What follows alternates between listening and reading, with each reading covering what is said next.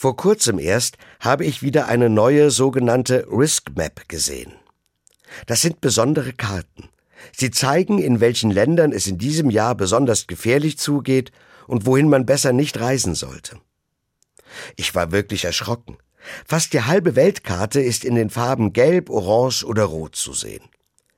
Damit werden die Länder gezeigt, in denen es wegen der politischen Lage, der medizinischen Versorgung, den Folgen der Klimakrise oder wegen eines bewaffneten Konfliktes im Moment sehr gefährlich ist. Da leuchtet zum Beispiel fast ganz Afrika in der gefährlichsten Farbe Rot. Genauso Südamerika. Große Teile Asiens sind zumindest mal in gelber Farbe dargestellt. Das steht für erhöhte Gefahr.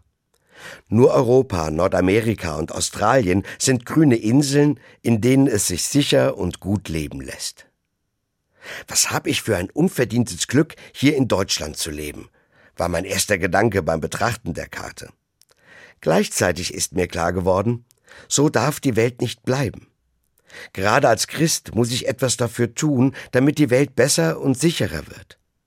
In der Bibel lese ich in der Fastenzeit immer den Satz, in dem Gott spricht, das ist ein Fasten, wie ich es liebe, die Fesseln des Unrechts zu lösen, die Versklavten freizulassen, an die Hungrigen mein Brot auszuteilen. Das heißt doch, ich muss etwas tun. Das katholische Hilfswerk Miserior hat in seiner diesjährigen Fastenaktion das Land Kolumbien herausgestellt. Da geht es darum, in einem von Armut und Terror geplagten Land Kleinbauern zu unterstützen und ein gerechtes Wirtschaften zu ermöglichen. Unter www.miserior.de kann ich mich darüber informieren und bekomme Tipps, was ich konkret machen kann. Kolumbien ist ein Land, das auf der Risk Map ganz in Rot getaucht ist.